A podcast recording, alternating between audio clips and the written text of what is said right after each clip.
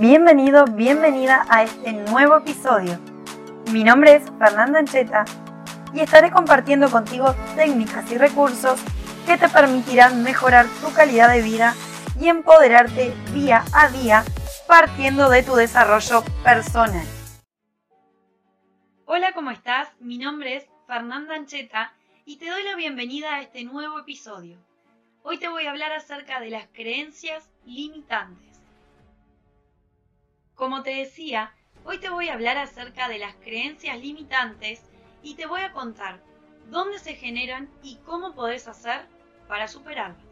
Primero que nada, quiero invitarte, si no has escuchado los episodios anteriores, a que lo hagas para que puedas comprender este nuevo episodio de una mejor manera.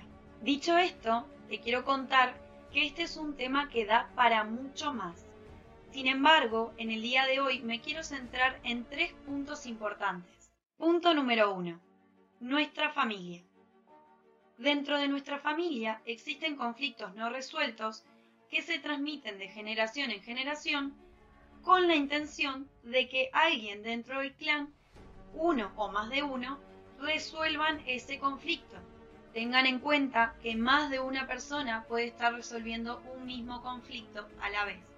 Esos conflictos no resueltos son algunas de las causas de las creencias limitantes con las cuales cargamos.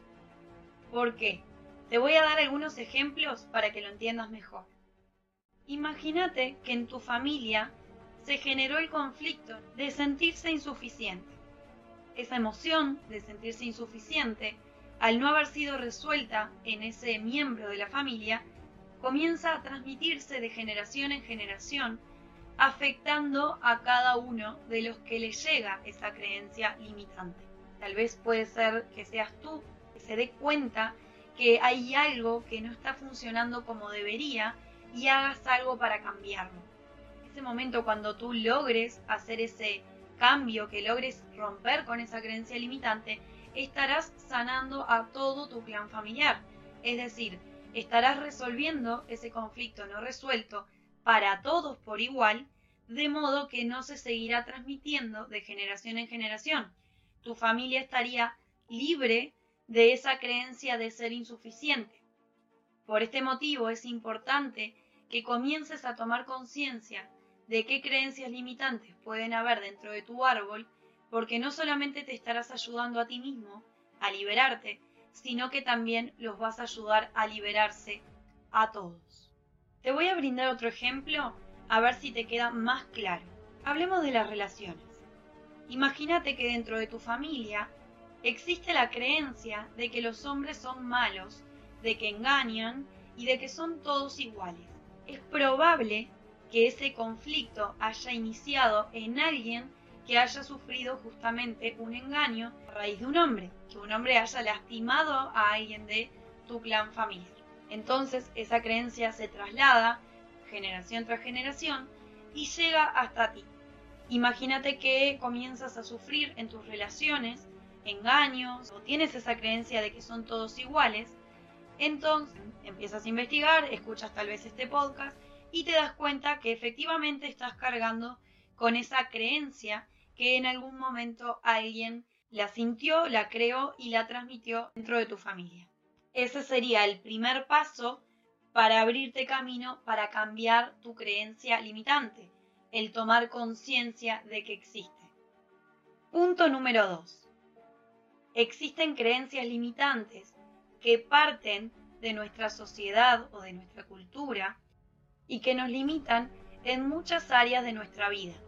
Por ejemplo, existe una estructura social que varias personas que escuchen este podcast seguramente reconocen que es que una persona a determinada edad debe encontrarse recibida, casada, con su propia casa y sus hijos. Esta creencia lo que genera es que todas aquellas personas que no cumplan con esa estructura se sientan excluidas, se sientan inferiores o se sientan simplemente diferente al resto y eso puede generar un sentimiento negativo en la persona. En este caso, también es importante el primer paso que es la toma de conciencia. Eso significa que comprendas, que te hagas consciente de que existe esa creencia en ti, de que te transmitieron justamente esa estructura. Punto número 3. Nosotros mismos. Nosotros mismos hemos tenido vivencias a lo largo de nuestra vida, principalmente en nuestra niñez y en la adolescencia, que nos marcan para toda la vida. Por ejemplo, tomemos de referencia la época de la escuela. Imagínate que en esa época te hacían bullying y tú te sentías completamente rechazado o rechazada. Ese rechazo, como no fue resuelto, se transmite hacia tu adolescencia y hacia tu adultez. De la siguiente manera, vas a cumplir patrones de conducta, vas a generar en tu entorno que las personas que se encuentran en él te hagan sentir justamente rechazado o rechazada para afirmar esa emoción, ese sentimiento que quedó guardado en ti esa primera vez que te hicieron bullying y tuviste esa emoción. Entonces, partiendo de estos tres puntos claves para determinar de dónde provienen nuestras creencias limitantes, lo importante, y como se los mencionaba anteriormente, es el paso número uno, que es la toma de conciencia. Es súper importante que tomes conciencia de que hay creencias limitantes que son parte de tu vida para que puedas tomar acción y cambiarlas. El paso número dos puede ser que te apoyes en un mentor, en un psicólogo, tal vez en un amigo que tenga facilidades con estos temas y que, que pueda ayudarte a observar esas creencias o observar el camino para poder sanarlas que tú tal vez por tu cuenta no puedes lograr.